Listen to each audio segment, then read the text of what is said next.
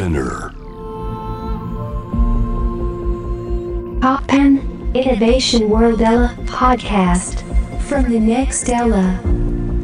真鍋大斗がナビゲートしています。突破イノベーションワールドエラ。ここからは様々なジャンルのイノベーターをお迎えするトークセッション。From the next era 対話の中からイノベーションの種を導き出します。今回はサカナクション山口一郎さんをお迎えしています。よろしくお願いします。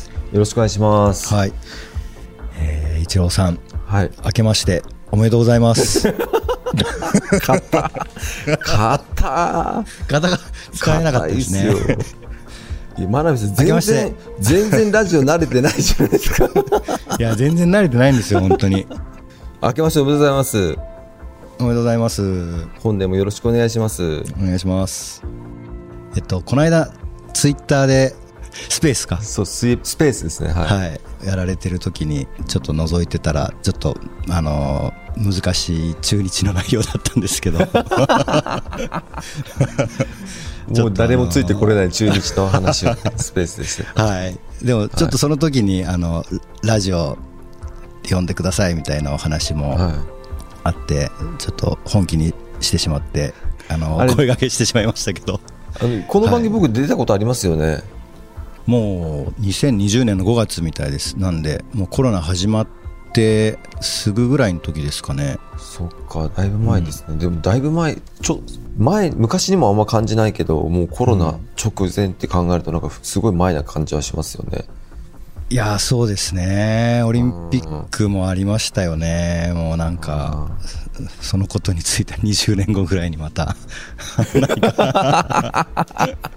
いろいろね、いろいろはい話せることも。はい、あるかもしれないですけど改めて休養からの復帰、お帰りなさいませ。いいや、まだ完全に復帰したわけじゃないんですけどね。はい、けどね、はい。なんか僕、まあ、心の病気になっちゃったんですけど、うんこれ、真鍋さんも気をつけた方がいいですよ。はい。仕事しててすごい疲れる日ってあるじゃないですか。はい、いあれがなんか連日続く時ってないですか？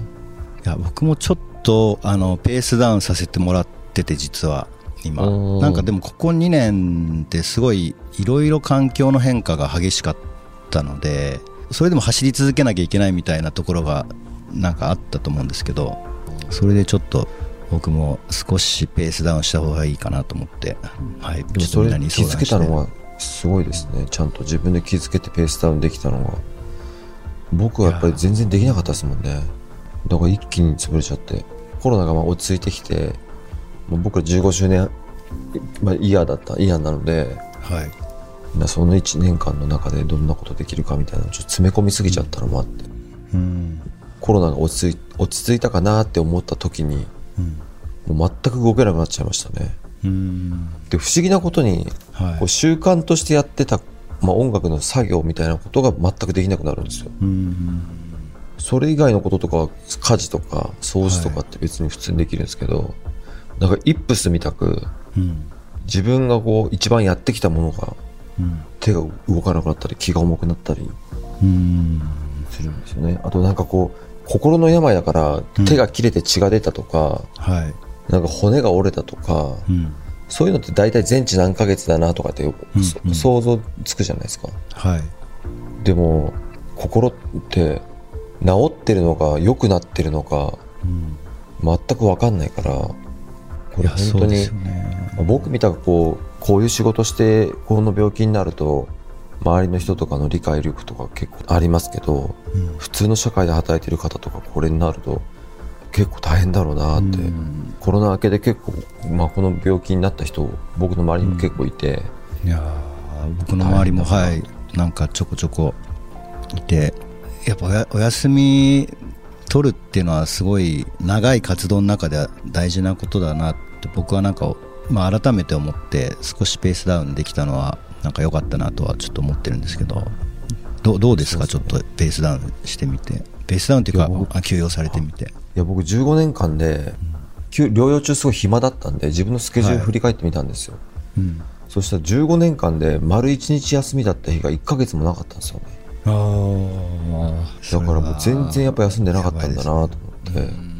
で僕らの仕事ってなんかこう仕事なのか遊びなのか分かんないうんところもあるじゃないですか、はいだから気持ち的には全然忙しくないって思っててもやっぱりちょっとずつ蝕んでいたんだなと思って。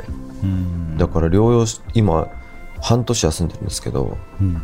もう15年間の有給消化してるような気持ちで。いやもうそれぐらい全然ね、あの休まないとダメですよね。僕もやっぱり1年通して休んでる日がコロナ前とかだとやっぱ1週1年で1週間もない感じですよね。なんか大晦日もお正月もなんか入ってたりとかっていうのがまあ美味しい。そうそう。まあお盆とかもあんまり関係ないじゃないですか。この仕事してると、しかも休んではい。あ自分って本当音楽のことしか知らなかったんだなって思いましたね、エンターテインメントって世の中にもいくつもあるじゃないですか、はい、でまあテクノロジーの進化で、まあ、いろんなもう僕らが学生時代では想像できないほど多くのエンターテインメントが自分の周りにああるはずなのにはい。自分が選んできたものってなんかこう音楽に関わるものだけでうん。それ以外に対しての知識ってもう全然なかったんだなと思って。うん。だからそれ以外のこうエンターテインメントを今一生懸命吸収しているというかうん。なんかこうやったことないのになんかこう食わず嫌いじゃないですけどはい。触ってこなかったエンターテインメントとかも今いろいろちょっと触ってみたりしてうん結構あの新鮮な療養を迎え送っていたって感じですね。ゲゲーム実況とかやられてますよね。あれゲーム実況って呼んでいいんですか？たまに見てるんですけど YouTube で。そうあのゲーム配信とかも、はい。まあ、自分のオンラインライブのプロモーションで YouTuber さんに協力してもらって、はい。ゲーム配信とかはやってたんですけどはい。自分一人でやるっていうことがまあなかったんで、まあ、とりあえずやってみようと思ってうんゲーム配信だけじゃなくて TikTok とかもやってみたりとか、あとあの今一番僕の中で面白いのははい。あの女子高生女子大生とかのうん。TikTok のライブ配信を見ることなんですよ、な面白いですか？面白い、何にえあの海外にいるみたい。全然キーワードが分かんないですよ。ーえー価値観も違うし。ちいかわとか知ってます？ち真鍋さんちいか。小さくて可愛いですか？ちいかわそうちいかわっていうキャラクター知ってます？あし知らないです。今めちゃめちゃ流行ってるんですよ。ちいかわっていうなんかちっちゃくて可愛い なんかキャラクターがいて。でちいかわがやばいみたいなこと言われてちいかわってなんだろうと思いながら検索したりとか。いやー全然でも全然ついていけないですね。ついていけないしついてこうともまあもはやしなくなってるからまあそういう意味ではまずいところも多々あるなと思いますけど。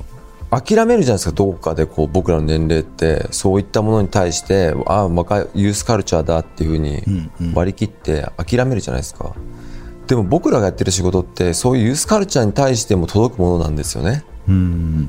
だからやそういう層に対してなんか別にもああえてものを作ることはしないですけどうん。なんかこう理解をしないままエンターテインメントとして自分の作品をクリエイティブとして提出していくっていう、うん。そういう高尚なあの職業ではないなと。うんうんうん。いうふうにはなんかこの最近気づいてめっちゃ勉強してますよ。3150ってわかります？いやわかんないですね何ですかそれ？真鍋さんって本当3150ですねって言われたあら最高ってことですか？そうそうそうそうそう 昔のポケベルみたいな 本当感じそうですね。確かに確かに。えー。らそういうのもなんか今まで毛嫌いしてたわけじゃないですけど、まあいいやってほったらかしにしてたんですけど、うん。あのーちょっとちゃんとインプットした上で、うん。まあずっと追っかけるつもりはないですけど、うんまあ、インプットしてみて実際自分の作品にどう変わっていくのかっていう。いやそうですよね。いや TikTok とかはなんか勧められてちょっとやってみたんですけどやっぱあのなんですかねコンテンツのみ短さっていうか、まあ、あれの面白さもわかるんですけどなんかもう消費のスピードというかなんか早すぎてまあでも空いた時間でパッと見るとかっていうのにはちょうどいいんだろうなとは思うんですけど。でも TikTok ってめちゃめちゃ優秀なプラットフォームなんですよ。うん。あのインスタグラムライブとかってインスあのモノラル配信じゃないですか。あ今モノラルなんですね。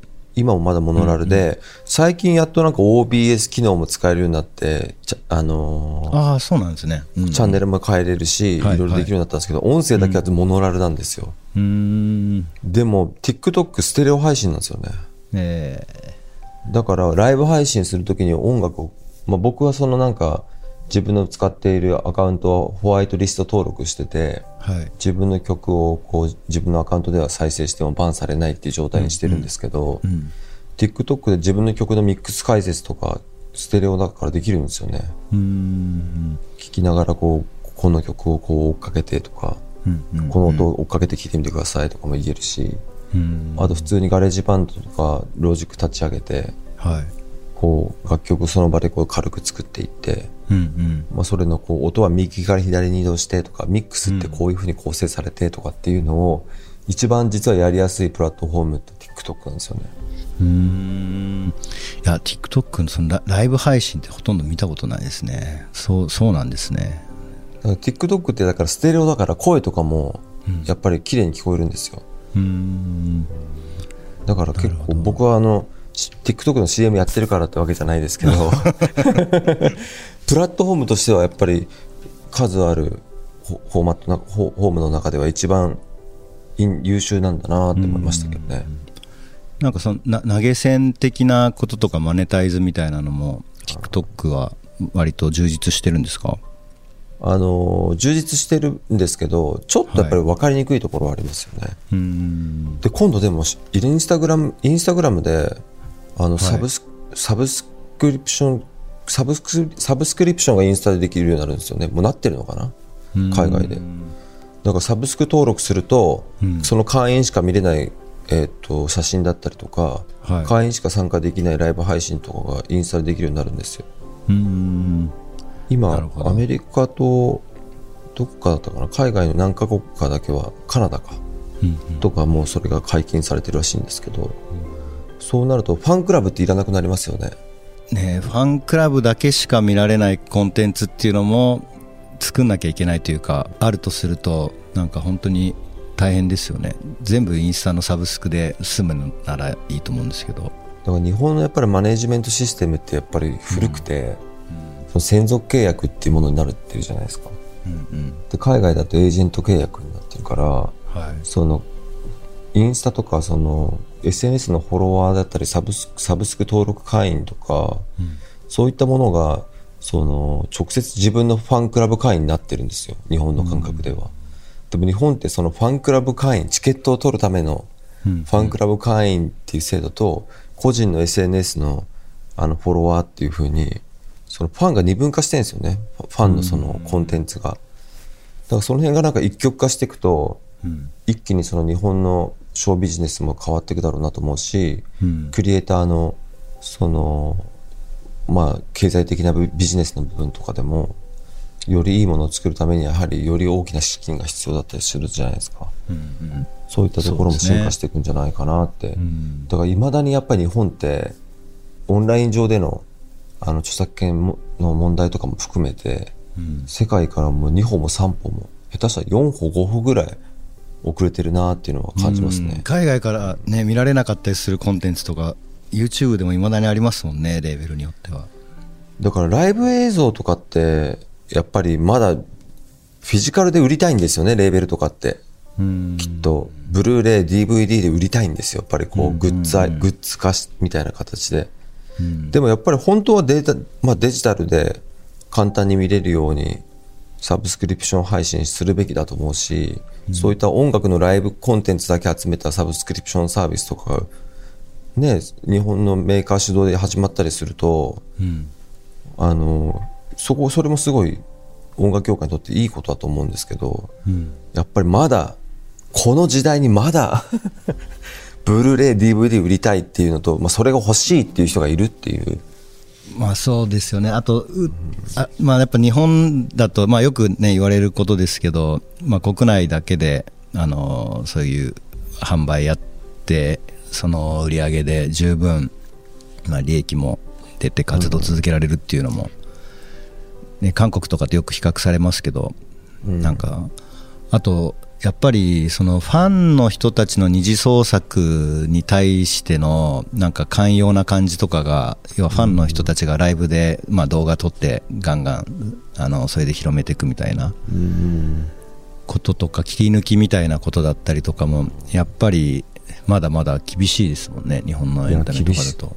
厳しす。ぎる、だ僕本当はなんかそのアーティストグッズってうん。アーティスト側が作るものじゃない方がいいと思ってて、うんうん。まあ、かよ俗に言う海賊版みたいなものって昔いっぱいあったじゃないですか、はいはい。アイテムとかって。あれのなんかこうごったとしたサブカルチャー感って僕すごい好きだったんですよね。うん。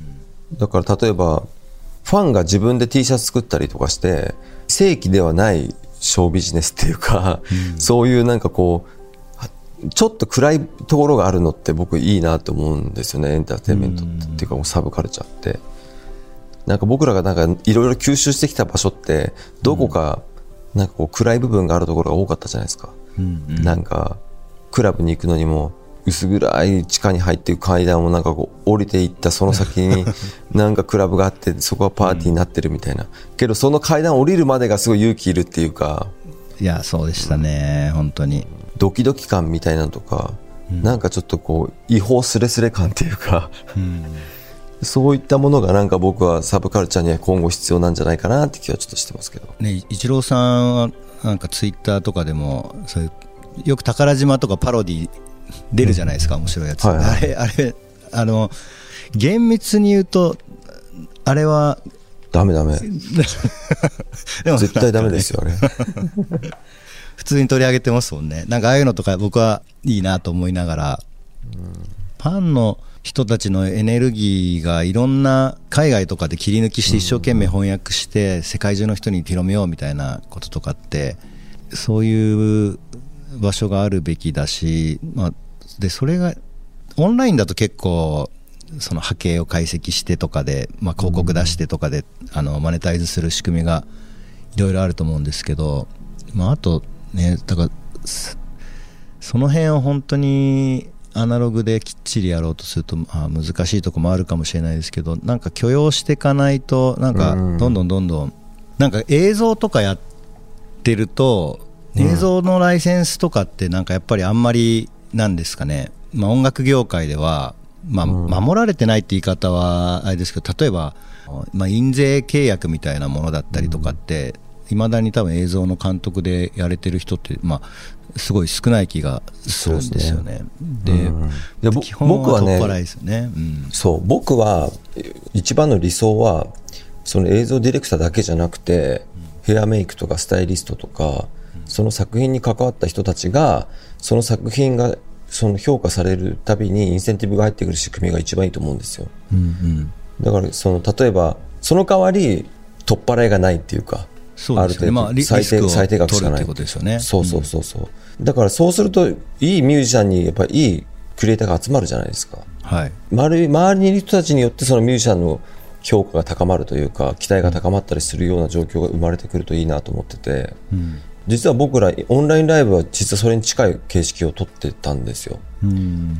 そのチケットの売り上げ枚数によってはい。フィーがちょっと増えるような仕組みをちょっと作りたいと思って、まあ、ちょっと実験的にやったりしてたんですけど、うんそういう全員がテンション上がるようなことをやっぱやっていかないと なんかこう企業的なことしかやっぱり仕事としてそういうクリエイターってできなくなってくるじゃないですか例えば広告であったりとかそうですね。どうしてもなんか、その、広告の予算ってやっぱり大きいじゃないですか。あの、ありがたいことに。でもそればっかりになっていくとできないことも、まあ、広告でしかできないこともたくさんあるなって、ぼ僕はなんか、あの、そういうプロジェクトもたくさんやらせてもらったので思うんですけど、ただそればっかりになっていくと、じゃあエンターテインメント単独でやるっていうことが、まあ、やれることっていうのじゃあ何なんだろうとかって考えることもあるんですけどライゾマの場合はなんか両輪で ずっとまあやってもうお金を稼ぐプロジェクトとお金を投資するプロジェクトとっていうので両輪でやってますけどなんか両輪でやらないとなかなか今は難しいなと思いつつなんかエンタメだけやっても回るようなやり方もあっていいんだろうなっていうのはなんかいやーねでも難しいです,、よねきっとなんかうまく取り込んでいくのって。なんかアメリカのアートプロジェクトとかだとインセンティブが欲しかったら最初にあの出資してくれとかって言われたりするんですよね。はいはいだからその出資したらそのパーセンテージであのフィーを渡せるけど、出資しないんだったら基本はもうそのギャラとして制作費しか渡せないみたいなこと言われたことがあって、うんうん。出資できる仕組みとか、すあのし最初にあのかかるお金、まあ、映画の制作委員会みたいな感じになってくるんですかね。なんか。それいいっすよね。例えばライゾマにミュージックビデオを作ってもらいたいってなったらやうん。っぱりすんごいお金かかるイメージなんですよいやいやいやあのーですごいね。やばいなーみたいな。工工夫。でも例えば新人のこれからデビューするっていう子が、うん。ライゾマに撮ってもらいたいってなったらはい。じゃあちょっと僕らの曲真鍋さん聴いてくださいって聞いてもらって真鍋さんがあ、こいつらいけるって思ったらはい。例えば、まあ、制作費1000万でミュージックビデオ作りますよ。その代わり売り上げの何パー私たちにくださいよって言えると思うんですよね。うん。言えるしそのアーティスト側からそれを振りなんていうかこうオファーしていくというかうん。そういう形がなんか僕一番自然な気がするというかその間に入るのがエージェントだったりするのかなみたいな、うん最近だとライズマ海外のアーティストですけど、まあ、ホーリーっていうアーティストがいて、やっぱもう全然まだ本当に若手で21、2ぐらいででもすごく才能があるなと思ったので、まあ、制作費は自分たち持ちでミュージックビデオ作って出したとかっていうのもあるし、まあ、でも実際になんか過去にあった例で言うと、まあ、ノサッジシングってあのアーティストがまだ本当に全然出てきて売れてない時に、まあ、その時もまあ持ち出しで一緒にプロジェクトやって、でその後もうそのチャンス・ザ・ラッパーとかケンドリック・ラマーとかプロデュースするようになって、まあ、すごく、あのー売れたんですけどでで、まあ、そこからまた一緒にやるようになってでそこから、まああの予算があるプロジェクトも一緒にできるようになったのでだからなんかそういう意味ではその先行投資としてまあ、持ち出しだったりその予算が全然ない状態でも、まあ、一緒にやってでもそこで関係作ってコラボレーターになったらまたその彼があの若いアーティストとかまだこれからのアーティストが売れた時に、まあ、一緒にできる機会も作れると思うのでなんかだ僕でもそ若いアーティストと積極的にコラボするとかっていうのはなんか、まあ、自分の価値判断というかね価値観でいい悪いも判断できるし。でももうちょっとなんかやっぱり関わってる人たちが全員幸せになるような形態を音楽側が取っていかないと。でもななんかやっぱりその大きなチームを作るっていうのがいなんか意外と難しいんですかね。どどうしても大きい花火を打ち打ち上げるみたいなテンションというか姿勢だと、まあ、その時旬な人たちを集めてやるっていう風になってくるような気もするので、ただなんかそのいいチームってうん。やっぱりこう越見すると思うんですよ僕。自分のこうやっていること以外のポジションに対しても意見を言えるチームってすごいいいチームだと思うんですよね、例えばヘアメイクが照明のことを言うとか、うんうん。PA がヘアメイクのことを言うとかスタイリングのことを言うとか,、なんかそういうこと現象が起きるためにはやっぱり関係性みたいなものがちゃんと出来上がってないとうん難しいじゃないですか。そうですね。あとと特に日本の文化だと遠慮っていうのがすごくまあ良くも悪くもあの大きいと思うので。いや真鍋さんが一番遠慮してるじゃないですか。どの現場でも いやそう僕僕そうなんですよ。ででなんかねちょっと今の話で思い出したのがビョークと仕事をした時にやっぱ僕すごい遠慮っていうかなかなかいろんなこと言えなかったのででもなんかビョークがやっぱりそういう場になってることを、まあ、早々に気づいてはい。あのーそうもうみんな集めて対話してあなたはどう思う？あなたはどう思う？みたいなことで、いろんな人に意見を聞く会を作ったりとかひ一人でライゾマに来てもう本当に、まあ、僕と数人と、まあ、病区だけで、まあ普段やっぱりたくさん人がいるので周りに。なかなか近い距離というか、まあ、物理的にもその精神的にも近い関係で話せなかったところを、まあ、それを壊すためにわざわざ一人でなんかオフィスに来てくれたりとかしてあの、まあ、いろんな人とねずっとコラボレーションしてる方なので病区は。そういう関係を最初になんか作って、まあ、みんなであのいろんなこと言える環境を作ってたのがなかなかね言えないじゃないですか。まあそうですね。最初。まあ美容区に言えないですよね。うん。でも僕の印象はもうライゾマは本当に物言わない集団だなって思っちゃってるんですよ。言ってくれないっていうか本当ですか？真鍋さん真鍋さん大丈夫ですか？って言ったら大丈夫です。真鍋さん大丈夫ですか？って言ったらなんとかなんとか大丈夫です。みたいななんかなんとか大丈夫ですとか大丈夫です大丈夫なのかな？みたいなでなんか田中監督とかが「ちょあの真鍋さん結構ギリギリになりそうだからちょっと怖いな」みたいな 心配してるみたいな状況しそうかですね。いや僕見たことないから。これはね改善しますんでじゃあココミュニケーションがキーだっていうのは本当に常々あの思ってるってなかなか実践できない、まあ、やっぱあの職人モードに入りがちなので。そうそうねだからなんかこう僕ら鍋会するって言っても来てくれないし。いや呼ばれてないですよ。あのよえ呼ばれました？よ呼んだら必ず行きますよ。いやでも本当僕的にはなんか真鍋さんと本当距離冷たいしやっぱ真鍋さんも NF のメンバーだと僕は思ってるんで、我々がやっている、まあ、チームの、でも真鍋さんちょっとなんか真な NF に片足突っ込んでるけどなんか片足は全然入り込んでくれないみたいな。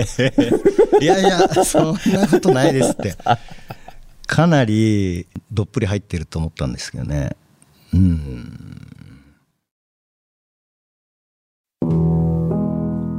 突破イノベーションワールドエラー真鍋大斗がナビゲートしています。From the Next Era はサカナクション山口一郎さんをお迎えしています。よろしくお願いします。はい。よろしくお願いし後半はます活躍されているステージの扉を開けた突破ストーリーを伺っていきます。あの2月に NF 復活するんでリキッドで。お本当ですか？はい。あ2月の17なんでちょっとスケジュールもし空いてれば。はい。めちゃめちゃ久しぶりですね。えっと何年ぶりかな？えっともう3年ぶりぐらいになるんじゃないですかね。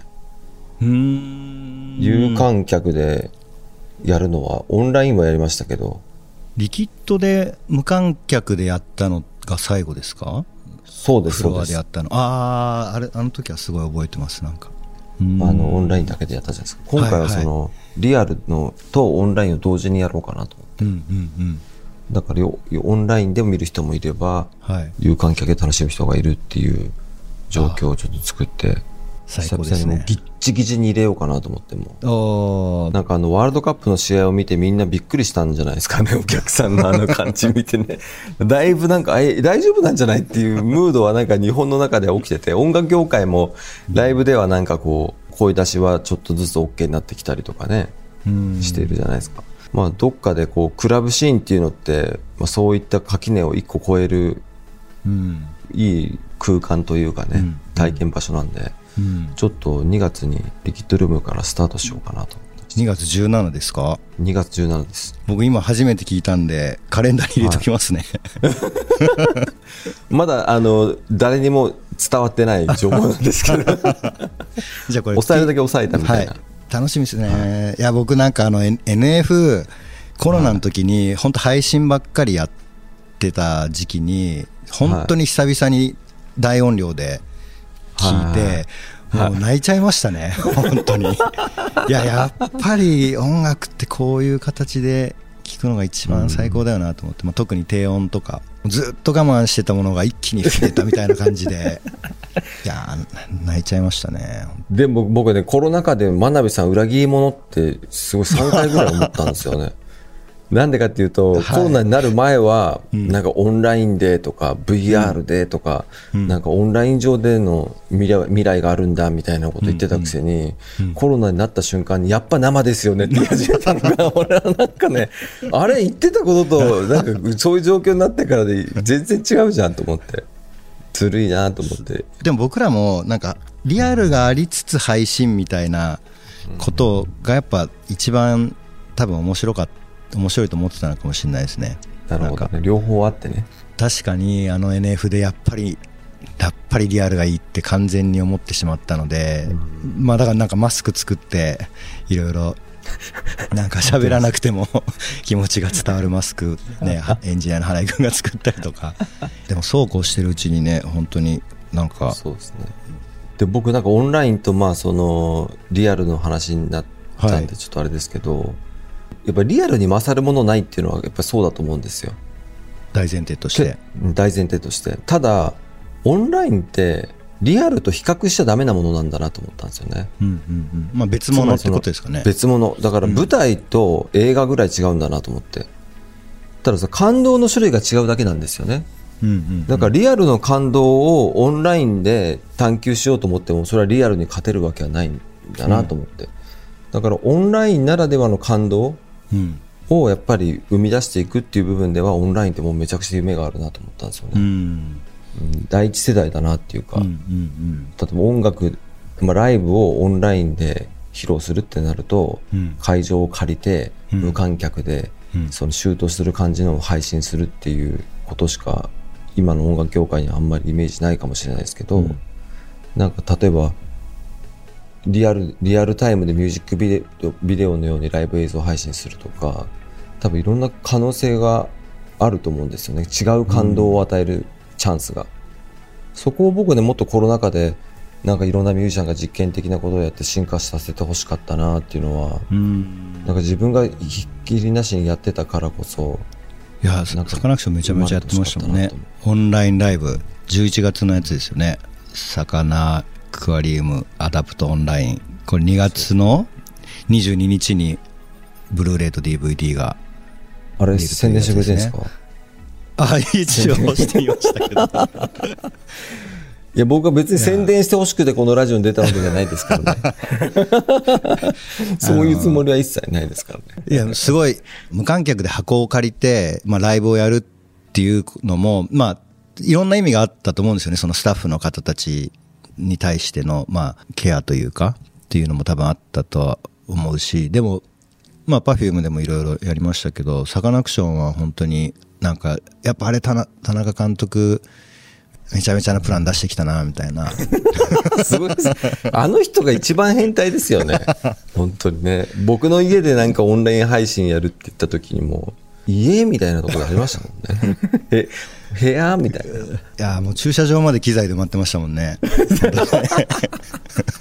ガレージにまな、あの、ライゾマデスクがあって、もう2、3人ともなんか もう悲壮てな、悲壮感漂う表情でもう必死になんかプログラムしてて、いや、めちゃめちどゃ、めちゃめちゃ楽しかったですね。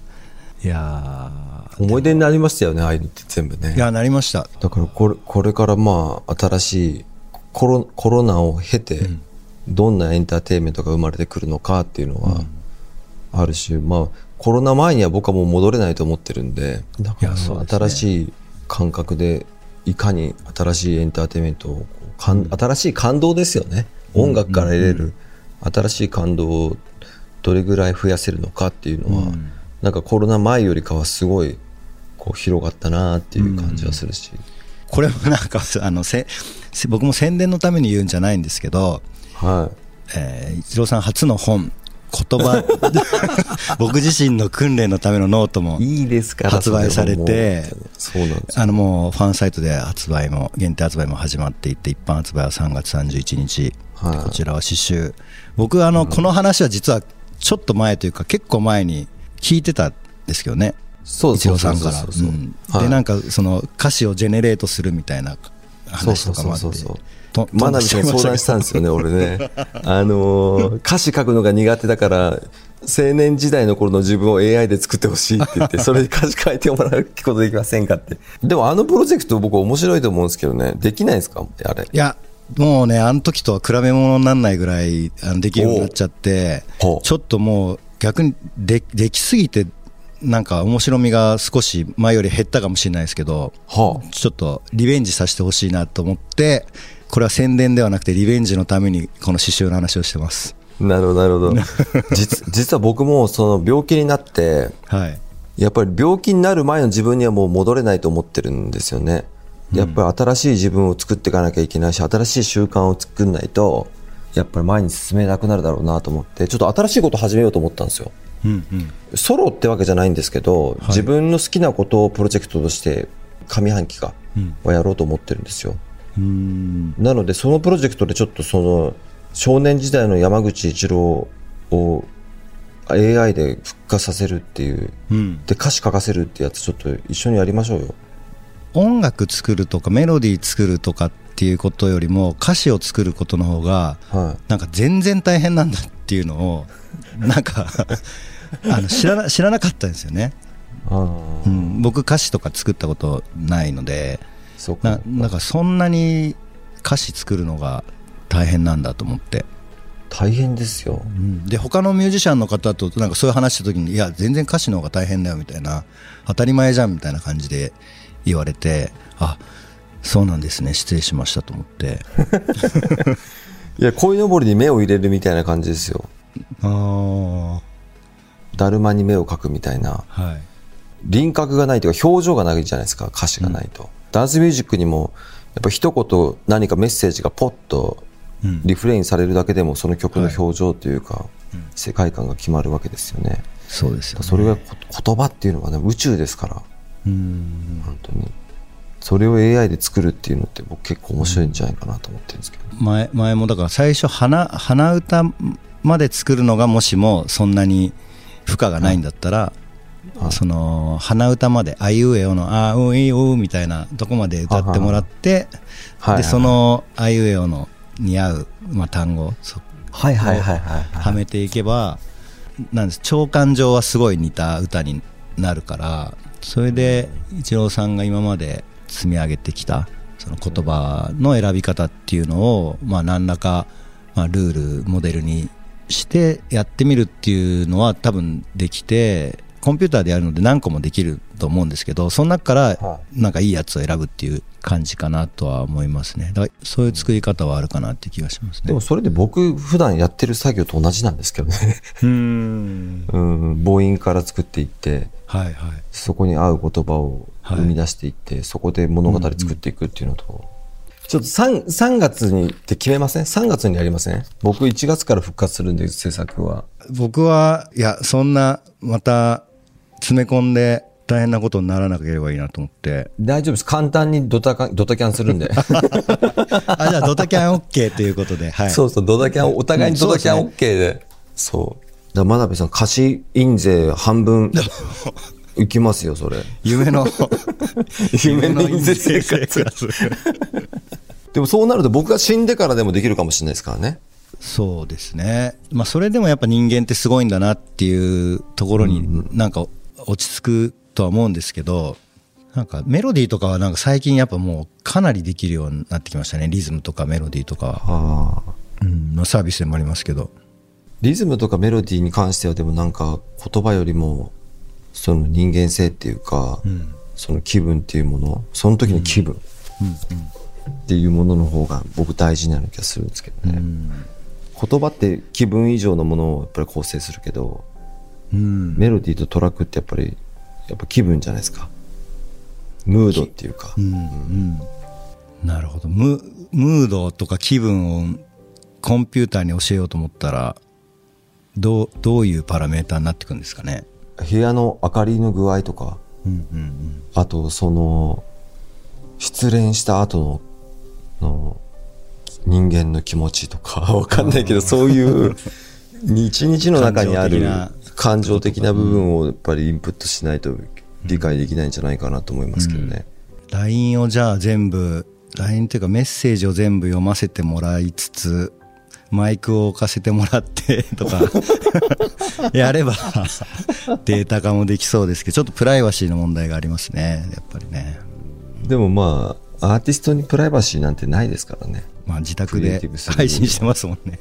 自宅の。そうそうですよなんかあまりにも最近のミュージシャンってその、うん。プライバシーっていうかプライベートなかものをうん。音楽にしてないなって思っちゃって、うん。嘘が多いなって思っちゃうんですよね。お厳しい。でもリアルってやっぱ本当にリアルじゃないですか。でその本当のリアルをを音楽にする上であんなに具体的に書けるわけないなって僕思っちゃって。うん。やっぱその抽象抽象性だったりその隠喩的なものってその本当のリアルをある種濁すために使うものなはずなのに。うん。なんかそれが少ないなって思っちゃう。うん。なるほど。抽象化があんまりされてないっていう感じなんですかね。概念化っていうか。されなすぎてるというか、うんうん。だから直接嘘だなってそう、うん。嘘だなって思っちゃうっていうか。うん。漫画っぽく感じちゃうんですよね。うん。まあそういう新しい文化なんでしょうけど、ん。本が読まれなくなったんだなっていうか現代史がやっぱりもう埋没しちゃったんだなっていうそういう悲しさもなんか感じながら聞いてますけど、なるほど。さていろいろとお話を伺ってきましたが最後にはい。さまざまな壁を突破してきた山口一郎さんが今活躍しているステージの扉を開いた突破ストーリーを教えてください。突破ストーリー？突破ストーリー。そしてそこで山口さんを一郎さんを支えた勇気づけた一曲を選曲していただきたいですなんか自分に影響を受けるものをはい、なんか自分で選ばなくなった時にうん。こう僕突破できたなと思ったんですよね。例えばこう、これやりたくないとかはい。こんなことやる必要ないとかって思うことって世の中にいっぱいあるじゃないですか、はいはい。でも自分ミュージシャンになってメジャーデビューしてから結構そういう機会がめちゃめちゃ多かったんですよ。例えばテレビに出て歌わなきゃいけないとか、うん。お客さんをライブで本当はもう何も盛り上げずにうんただ淡々と演奏している中でお客さんがこう勝手に盛り上がってくれるのが理想だみたいなとか、うんうんうん。そういうなんかこうやりたくないことをやんなきゃいけない状況みたいなのがすごく多かったんですよね。うん。でもそれをやってみたことによって自分ならこうするっていう方法論が生まれてきたりうん。それをやったことで次見えてくる壁がまだ出てきたりとかうん。それをなんかこう一個一個ただ淡々とクリアしていっただけでなんかうまくいったっていうイメージがなんか自分の中にあるんですよね。ただ自分の思うままに思う考えた通りにやっていってたらうん。多分想像してる自分を超えれてなかったというか。その防御力が高いうちは成長できないみたいな話があってやっぱ最初なんかいろんなことに対してやっぱ警戒して防御するじゃないですか。でもだんだんだんだんなんかそういうのも受け入れつつちゃんとまあ攻める攻めに回って攻撃力を高めていくみたいな、なんかそういうのが僕も最初全然できなかったけど今はまあどんな提案があってもまあその中で面白いこと見つければいいやとか。でやっぱ周りの人たちにまあ恵まれてたっていうのも僕もあるなと思うんですけど、その中でい突破ストーリーの一曲。でもやっぱレイ・ハラカミさんかな？うーん。ハラカミさんんと出会ったことって僕はにとってはすごい大きかったんですよね、ななんかこう当時僕らロックバンドみたいな普通の4人バンドの編成ではい。天狗になっててはい。で東京のあの原宿のルイードっていうところがあるんですけどはい。あそこでなんかこうビクターの全国のそう育成バンドを集めたコンペみたいなライブが毎年あったんですよ。ねえ。でそれにこう出演するのに東京に出てきてライブだけして帰るみたいなのが年に23回あったんですけど、はい。もう何回行っても全然ディレクターの手が上がんないんですよねですごい苦しくてはい。どうしたらいいのかなって思った時に客観的に考えたらやっぱうん。全部似たり寄ったりやったんですよ出たバンドが。うん。自分はすごいいいメロディーといい歌詞を書いてるけど、フォーマットとして変わんないじゃんみたいなうんことを思った時にじゃあもっとそのダンスミュージックやエレクトロニカをバンドの中にも自分の好きなベースとしてあるものをロックっていうフォーマットだけにこだわるんじゃなくて、うん。なんか混ぜ合わせていけたらいいんじゃないかなっていうふうに思った時にはい。レイ・ハラカミさんと出会ったんですよ。で、原上さんが、あの、終わりの季節っていう細野さんの曲を、あの、リアレンジした時で、それ聞いた時に、あ、これ、全然、エレクトロニカだけどポップスじゃんと思って、うん。こんなことができるんだったら、多分自分たちも、きっと、やろうとしてること間違いじゃないなっていうふうに、うんまあ、背中を押してもらえた曲なんですよね。なので、ちょっといろんなところで何度もこの曲紹介してこすりすぎてるんですけど、はい。改めて、ちょっと真鍋さんのラジオでもかけていただけたらなと思います。はい。